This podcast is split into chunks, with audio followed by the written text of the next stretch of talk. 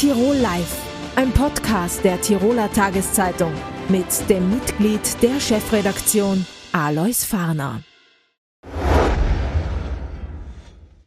Herzlich willkommen bei Tirol Live, dem Online-Interviewformat der Tiroler Tageszeitung, jeden Montag, Mittwoch und Freitag auf dt.com. Das Thema Wohnen, das Thema Teuerung ist in aller Munde. Wie geht es bei den Preisen, bei den Wohnkosten weiter? Darüber sprechen wir mit dem Geschäftsführer der Neuen Heimat Tirol, Hannes Gschwendner. Willkommen im Studio. Guten Tag, danke für die Einladung, Herr Fahrer. Herr Gschwendner, das Thema Wohnen, Preisexplosion, teure Mieten ist derzeit in aller Munde. Äh, wie ist denn da aus Ihrer Sicht die Entwicklung? Geht die Kurve weiter nach oben?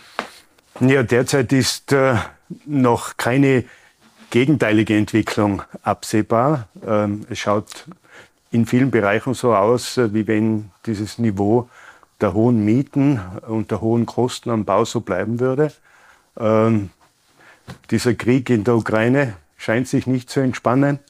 Äh, die Zinsschwalle bei der EZB geht unvermittert weiter. Ähm, die Baukosten durch Lieferschwierigkeiten äh, durch Energiepreissteigerungen sind auch noch nicht gesunken.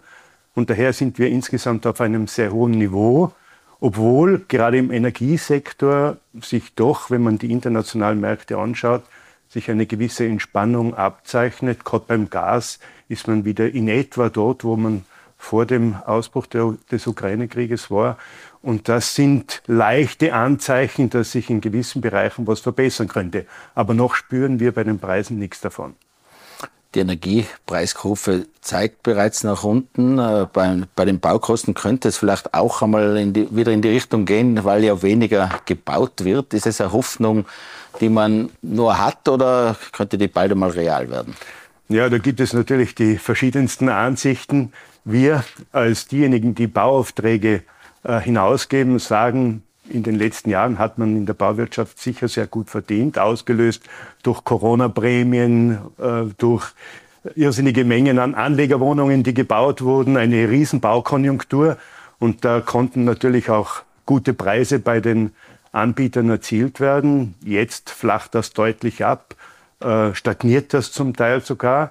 Aber das wird nicht unmittelbar zur Folge haben, dass die Baupreise äh, stark sinken. Ich denke, es wird sich auf einem ähnlichen Niveau gleichbleibend bewegen. Äh, vielleicht äh, die eine oder andere Preissenkung aufgrund einer Angebotsverknappung. Aber dramatisch nach unten wird das nicht gehen. Die Löhne sind gestiegen, die Inflation steigt. Das heißt, all diese Kosten werden auch in diesen Sektoren weitergegeben und dabei bleiben wir wahrscheinlich auf diesem hohen Niveau. Der Wohnbau ist zurückgegangen, auch bei der neuen Heimat. Gleichzeitig haben die Mieten erhöht werden müssen. Die Betriebskosten sind nach oben gegangen. Wer kann sich Wohnen da noch leisten? Zunächst muss ich korrigieren, der Wohnbau ist bei uns in der neuen Heimat noch nicht zurückgegangen. Wir haben auch im heurigen Jahr ungefähr 1000 Wohnungen jetzt im Bau äh, und versuchen die in etwa 500 Wohnungen heute, heuer fertigzustellen und äh, den Mieterinnen und Eigentümer und Eigentümerinnen zu übergeben. Aber es entwickelt sich natürlich äh, eine Kurve nach unten, vor allem beim Eigentumswohnungsmarkt, weil nicht nur das im frei finanzierten Eigentumswohnungsmarkt die Nachfrage enorm gesunken ist, auch bei den geförderten Eigentumswohnungen sieht man, dass äh, vor allem junge Menschen Probleme mit der Finanzierung haben. Und äh, das ist natürlich ein Riesenproblem, diese Kreditregeln, die aufgestellt wurden, um irgendeine Blase zu verhindern. Ich habe mit einem Analysten der Raiffeisen Research gesprochen und der hat mir gegenüber geäußert, ja, diese Situation wird seitens der Finanzmarktaufsicht sicher noch bis Ende 2025 so bestehen und erst dann wird man diese Maßnahme unter Umständen wieder zurücknehmen, wenn man sieht, dass diese Angst vor einer eventuellen Blase unbegründet war. Aber bis dorthin haben wir diese Kreditklemme. Das heißt, hier wird die Nachfrage sinken. Wir haben jetzt Eigentumswohnungen im Bau, die von den Bürgermeistern als Bedarf angemeldet wurden, wo wir jetzt schon wissen, dass wir mit der Verwertung Probleme bekommen werden. Aber das sind Probleme, die wir noch lösen müssen.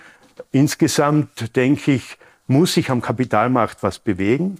Äh, diese Zinspolitik muss irgendwann ein Ende haben. Äh, wir befürchten ja, dass es heuer noch einmal eine Steigerung geben wird. Das wird sich auch dann bei den Kostenmieten durch die Finanzierungskosten auch wieder auswirken. Aber wir versuchen natürlich gemeinsam mit der Politik gegenzusteuern, wo es geht und durch eigene Mittel äh, des Unternehmens, aber auch durch Fördermaßnahmen hier Verbesserungen für Mieterinnen und Mieter und vielleicht dann auch für Eigentümer erreichen zu können. Angesichts der massiven Verteuerung und äh, viele, glaube ich, sind einfach finanziell am Limit. Wie schaut es denn aus? Können sich alle diese wirklich kräftig gestiegenen Wohnkosten noch leisten? Äh, ich sage jetzt äh, das Thema Delogierung, das wahrscheinlich bei vielen droht oder Mietrückstände. Wie geht man damit um? Also ich kann Ihnen berichten von unseren 16.000 Mietwohnungen, die wir verwalten. Die Eigentumswohnungen, die 5.000 Eigentumswohnungen sind ja ein anderes Thema. Aber dass die Anzahl der Delogierungen nicht gestiegen ist. Äh, wir haben zwar äh, in unserem Delogierungspräventionsprogramm, das wir in der neuen Heimat fahren, äh, einen leicht verstärkten Anstieg an, an Kundinnen und Kunden, die hier in diesem Verfahren betreut werden müssen mit Fristerstreckung von Zahlungen und so weiter. Aber das ist nicht dramatisch. Hier haben doch die Unterstützungsmaßnahmen, die seitens der Politik auch hier eingerichtet wurden, wie eine erhöhte Wohnbeihilfe, Mietzinsbeihilfen, dann diese Teuerungsfonds, den man hier eingeführt hat, haben hier die äh, dramatischsten Auswirkungen abfedern können. Das muss man ganz einfach aus dieser Erkenntnis heraus äh, feststellen. Aber wenn es weiter steigt, wird es natürlich äh, zu weiteren Problemen kommen. Da wird es dann wirklich ziemlich eng. Äh, Wohnen ist heute ja ähm, ein ähm, Rundumversorgungsprogramm. Ähm, kann, es gibt viele Faktoren, die natürlich zu Wohnkostensteigerungen beitragen. Ähm, früher war es selbstverständlich, ich möchte das jetzt nicht als Beispiel anführen, wie man jetzt all diese Mietpreisprobleme lösen kann. Aber nur um einige kleine Faktoren zu nennen. Früher war es selbstverständlich, dass äh, Stiegenhäuser äh, von einzelnen Mietern gereinigt wurden nach einem gewissen System, dass äh, nicht jeder Gehsteig bei jeder kleinsten Schneeflocke sofort gereinigt werden musste, weil ein Haftungsproblem daraus entsteht. Mittlerweile haben die gesetzlichen Bestimmungen, aber auch das Wohlfühlprogramm der Mieter dazu geführt, dass hier viele Dienstleistungen auch in einem Mietvertrag mit abgedeckt werden müssten. Und alle Dienstleistungen werden natürlich mit Lohnkostensteigerungen, mit Sachkostensteigerungen auch mitsteigen und daher die Mieten erhöhen. Und das ist ein Problem, äh, das wir gut im Auge haben müssen. Sie haben diese ganzen Vorgaben angesprochen. Müssen wir da eigentlich wieder Ballast abwerfen, vielleicht auch was die extrem hohen Standards beim Wohnbau betrifft? Natürlich sind die Baustandards äh, sind ein Thema nach wie vor. Hier äh, stöhnen wir schon äh, unter den äh, jährlich neu kommenden Vorschriften, die ähm, das Wohnen und das Bauen ganz einfach dann teurer machen. Und wenn das Bauen teurer wird, wird das Wohnen folglich auch teuer. Da sollte man äh, schon sich mehr überlegen, auch wenn man in Parlamenten über Neueinführung von irgendwelchen Schutzmechanismen äh, am Bau äh, äh, diskutiert, dass für einen Einzelfall, der unter 1000 vielleicht einmal vorkommt, nicht ein Gesetz über alle gestülpt werden muss, um all das zu verhindern. Das kostet natürlich. Ich möchte da vielleicht nur anführen, wie wir den anpassbaren Wohnraum äh, zur Barrierefreiheit als Vorgabe in den technischen Bauvorschriften bekommen haben, wurden sofort die Kosten um 8% erhöht, weil ich 8% mehr Bauvolumen damit ausgelöst habe, durch äh, Anfahrtradien von Rollstühlen und dergleichen mehr. Und da war mein Ansatz eigentlich, sollte man das nicht auf einige Wohnungen nur begrenzen, die nur befristet vermieten und dann im Bedarfsfall äh, Menschen mit Handicap dort unterbringen oder äh, zum Beispiel, wenn jemand äh, in eine Behinderung kommt, dann die Wohnung eben entsprechend umbauen. Aber man hat gesagt, na, man will das für alle Wohnungen haben. Ich verstehe das aus der Sicht der Betroffenen oder Ehe äh, oder der Vertreter für diese betroffenen Einrichtungen. Und damit waren acht Prozent Mehrkosten hier. Und das ist beim Brandschutz und vielen anderen Dingen auch so. Also da braucht es mehr Sorgfalt. Diese Koste es, was sie wolle Mentalität führt meistens zu keinen guten Endergebnissen. Aber es braucht auch bei uns natürlich ein Nachschärfen, was ist alles notwendig. Äh, vieles haben wir äh, deshalb eingeführt, weil die Wünsche der Mieterschaft da war. Ich sage jetzt zum Beispiel, wie Amazon äh, die, die Bevölkerung überschwemmt hat, äh, hat es überall neben der normalen Müllentsorgung auch noch einen Kartonagencontainer gebraucht, der aufgestellt wurde, um all, die, all diese Kartonagen zu sammeln. Und äh, die müssen dann entsorgt werden, bezahlt werden und so kommt eines zum anderen und es wird teuer. Die Politik versucht auf allen Ebenen gegenzusteuern. Mietpreisbremse des Bundes, in Tirol auch verschiedene Maßnahmen von der Wohnbauförderung, Leerstandsabgaben und so weiter. Äh, helfen diese Maßnahmen oder müsste man in einem doch engen Land wie Tirol mit steigender Bevölkerung fast sagen, es, man kann vieles abdämpfen, aber nicht aufhalten? Wir werden immer höhere Grundstückspreise haben, weil äh, weniger Grund zur Verfügung ist, wie in Niederösterreich oder im Burgenland oder in Oberösterreich. Äh, wir werden immer höhere Baukosten haben, weil wenn ich mit einem Betonmischwagen nach Sölden fahren muss, habe ich andere Wegstrecke zurückzulegen als wie auf flacher Ebene. Ähm, das äh, wird so bleiben. Ähm, aber wir haben, äh, denke ich, auch ein gutes Fördersystem. Die Tiroler Wohnbauförderung ist sehr gut aufgestellt. Und da muss man schon sagen, hat die Politik auch schnell reagiert. Heuer wurde bereits im April äh, der Wohnbauförderungskredit um fast 20 Prozent erhöht. Das hilft uns jetzt bei allen Bauvorhaben, die jetzt seit April begonnen wurden. Für die davorliegenden Bauvorhaben unternehmen wir im Einklang mit der Politik und in enger Abstimmung mit der Politik alles Mögliche, um überbordende Erhöhungen abzudämpfen. Äh, aber das geht natürlich auch nur bis zu einem gewissen Maß. Aber da gibt es dann für die Extremfälle die Wohnbeihilfe, die ich schon erwähnt habe, und andere Unterstützungen.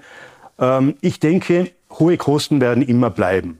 Aber dafür hat sich Tirol auch eine sehr gut ausgestattete Wohnbauförderung immer gesichert. Wir haben es nicht äh, gemacht wie andere Bundesländer, dass wir hier Wohnbauförderung verkauft haben oder in übertriebenem Maß für andere äh, Investitionen eingesetzt haben. Wenn man all die Mittel, die man in der Wohnbauförderung zur Verfügung hat, auch tatsächlich für Wohnbauförderung einsetzt, dann denke ich, können wir auch in Zukunft für junge Menschen noch leistbaren Wohnraum bieten. Die Mietpreisbremse, macht die Sinn? Die Mietpreisbremse ist ja etwas, was jetzt nicht so sehr für uns Gemeinnützigen äh, anwendbar ist, weil wir haben eine Kostenmiete nach dem Wohnungsgemeinnützigkeitsgesetz. Die Mietpreisbremse ist eher für Kategoriemietzinsmieten gedacht, wo eben gewisse Grenzen seitens des Gesetzgebers vorgeben, gegeben werden, um nicht ins unendliche Mieten anwachsen lassen zu können. Bei uns sind die Grenzen durch das WGG gesetzt. Die Kosten, die für die Finanzierung notwendig waren, die müssen weiterverrechnet werden. Das ist eine Vorgabe. Und ansonsten haben wir nur einen ganz geringen, äh, eine ganz geringe Marge, die die gemeinnützigen Bauträger als als, als eigenen Ertrag äh, ähm, sozusagen verwenden dürfen. Das ist in, bei den bereits bestehenden Mietwohnungen die Verwaltungsabgabe und die haben wir in der neuen Heimat Tirol heuer mit Aufsichtsratsbeschluss ausgesetzt, keine Erhöhung gemacht. Die war zwar vorgegeben von Bundesseite, aber wir haben das ausgesetzt und tragen das aus eigener Tasche. In Tirol war ja einiges die Rede von 5-Euro-Wohnen. Da glaubt, da ist man mittlerweile, tut man sich da extrem schwer.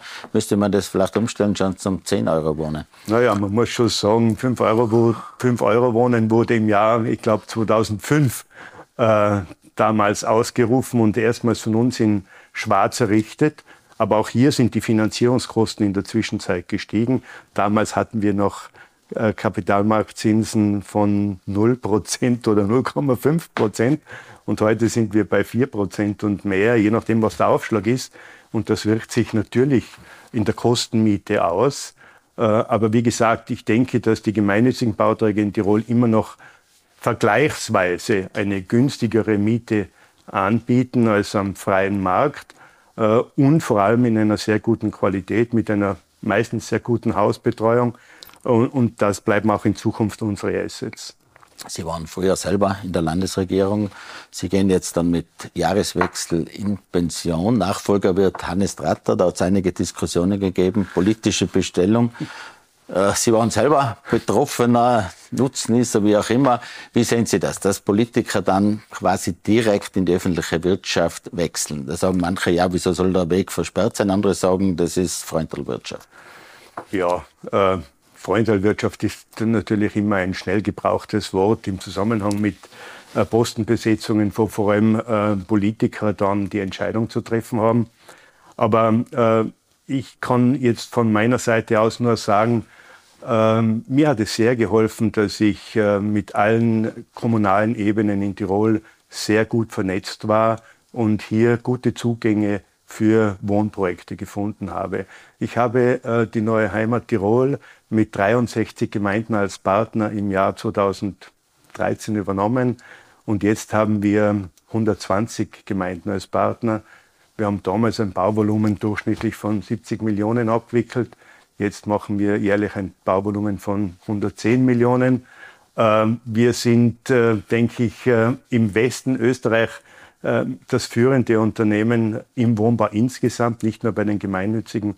Und da war es auch wichtig, immer wieder auch Baugründe zu bekommen, Projekte mit den Gemeinden zu verwirklichen, Gemeinderäte zu überzeugen, politisch den Boden aufzubereiten.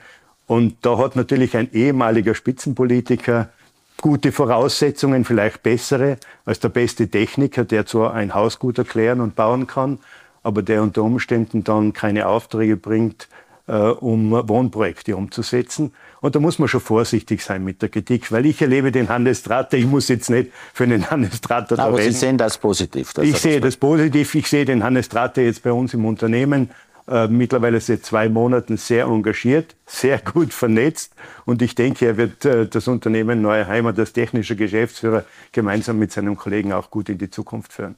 Herr Gschwendner, danke schön fürs Kommen, danke fürs bitte Gespräch. Sehr, bitte sehr. Im Jahr 1988 fand der erste Dolomitenmann statt. Heuer steigt bereits die 36. Auflage. Wir sprechen darüber mit dem Organisator Niki Grissmann. Herzlich willkommen, Herr Grissmann. Hallo, danke für die Einladung. Herr Grissmann, Traumwetter diese Woche. Der Dolomitenmann geht in die 36. Auflage. Was ist denn heuer zu erwarten? Ja, äh, wir haben die ganze Woche relativ stabiles Wetter gehabt. Äh, kennen wir so normal nicht, dass wirklich am Montag oder Dienstag die Meteorologen schon sagen, es schaut extrem gut aus. Das heißt, äh, wir haben wenig Wettersorgen, was sich viel auf die Logistik, auf die Ersatzstrecken und diese Dinge auswirkt. Das heißt, äh, da sind wir überall auf Schiene, es ist alles aufgebaut, die 70 Kilometer Strecke stehen, die Sportler sind schon da zum Trainieren und äh, quasi morgen einer 36. Auflage bei Sonnenschein und, und auf der Originalstrecke steht äh, nichts im Wege.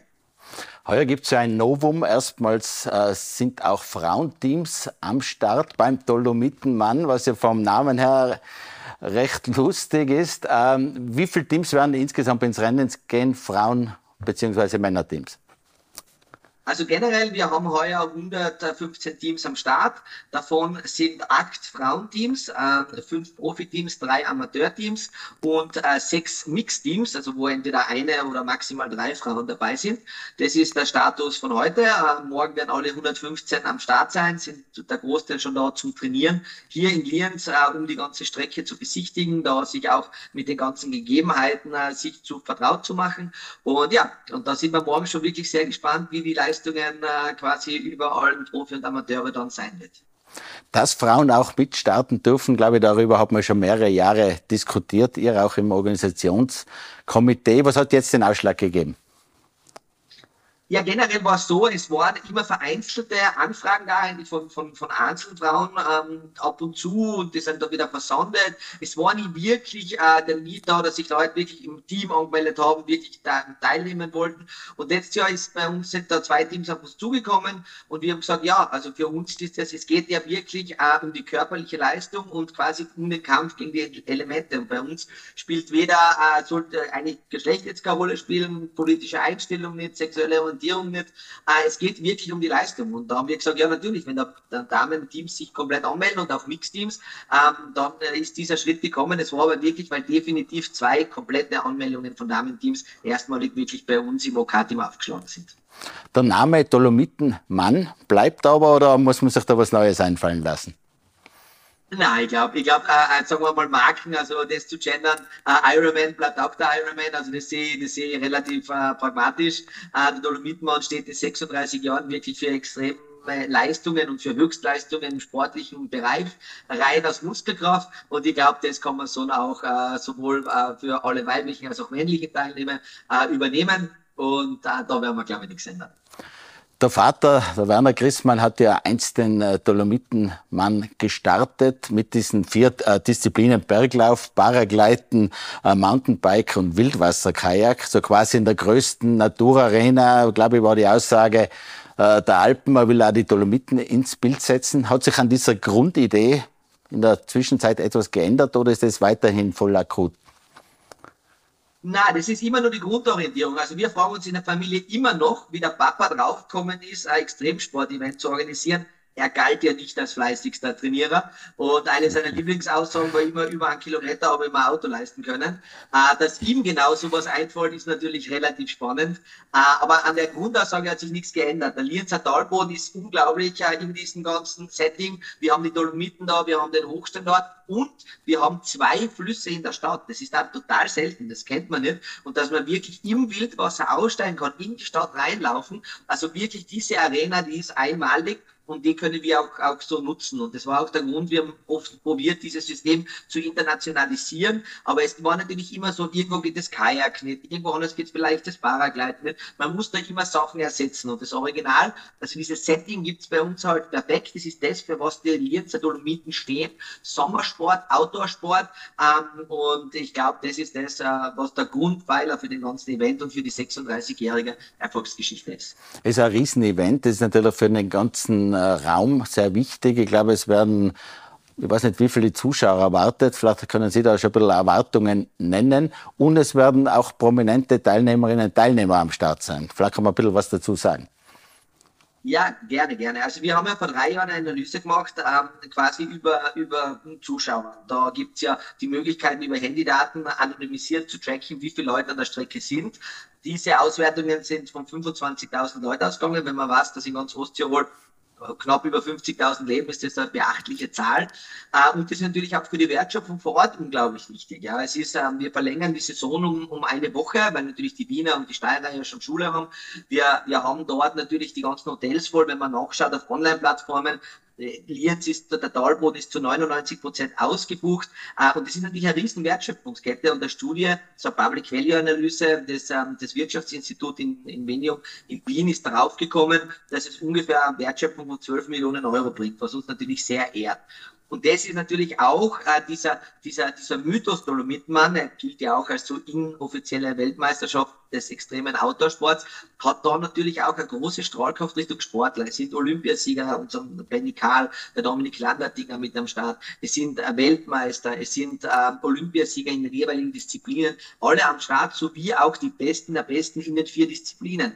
Und das ist natürlich nicht mehr selbstverständlich, weil natürlich einerseits ein Team aufzumachen ist relativ viel Aufwand. Man muss da viel in die, in die Vorbereitung stecken. Und natürlich laufen auch die Weltcups und trotzdem haben wir die Besten hier am Start, was uns natürlich unglaublich stolz das Motto ist ja die härtesten unter der Sonne. Es ist schon angesprochen worden, der, der, der Vater hat nicht immer als das gegolten. Er war ja, glaube ich, auch Zwischenzeit-Weltmeister bei den Abfahrten. Wie geht's denn da dem Sohn? Ist der quasi startbereit für eine der Disziplinen?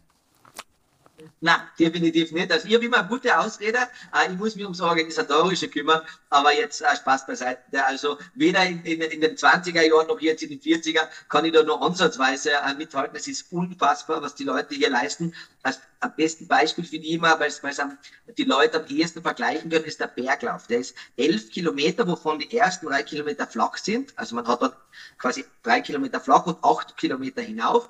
Und auf acht Kilometern machen die, äh, die besten oder eigentlich alle Teilnehmer 2000 Höhenmeter. Ja, das heißt, auf 11 Kilometer, drei flach, dann 2000 Höhenmeter. Ähm, und die sind dort die schnellsten in einer Stunde 21. Der Weg ist normal angeschrieben für Otto Normalwanderer, wie jetzt zum Beispiel mich, ohne die Flachpassage, in sechs Stunden. Ja, und da kann man sich schon ungefähr vorstellen, was diese Menschen alle leisten und diese Athleten und Athletinnen alle leisten. Und das ist einfach unvorstellbar und für mich de facto nicht einmal mit E-Bike machbar. Aber wäre das die Disziplin, die, die Sie am unliebsten machen würden, gibt es doch vielleicht eine, wo es ähm, am ehesten ginge? Äh, am ehesten, das ist natürlich jetzt alles hypothetisch und ich will ja jetzt keine dieser Leistungen schmälern. Beim einen ist extrem viel Können gefragt, beim anderen extrem viel Ausdauer. Also ich glaube, ich wäre bei keiner wirklich, wirklich äh, vorne dabei. Äh, am ehesten ist Mountainbike Downhill noch, aber das gibt's nicht als Einzeldisziplin. Also so gesehen, glaube ich, lassen wir die Besten der Besten das machen und, und ich kümmere mich, dass, dass die, die, oder das ganze Team kümmert sich darum, dass die Organisation reibungslos funktioniert. Dolomitenmann ist wahrscheinlich ein Virus oder quasi, quasi wird einem in die Gene schon bei der Geburt gelegt. Ich glaube, Sie haben selber schon als kleiner Bub mitgeholfen, da äh, zu arbeiten. Da kommt man immer davon los, oder? Ja, also es ist, es ist ein bisschen dieser Mythos, der auch natürlich das komplette OK-Team hat. Wir haben ein Kernteam von 30 Leuten, die sich unter dem Jahr, wir arbeiten sehr viel mit Vereinen zusammen, um die Organisation kümmern bei mir war es mit, mit, mit fünf Jahren, habe ich angefangen, so, so äh, Sticker in die Startersäcke zu geben. Und natürlich, man, man ist Teil einer großen Dolomitenmann-Familie. Am, am Bewerbstag haben wir 600 Mitarbeiterinnen an der Strecke, es sind 70 Kilometer Strecke, es, es geht Gastronomie und rundherum, es ist sehr viel zu tun.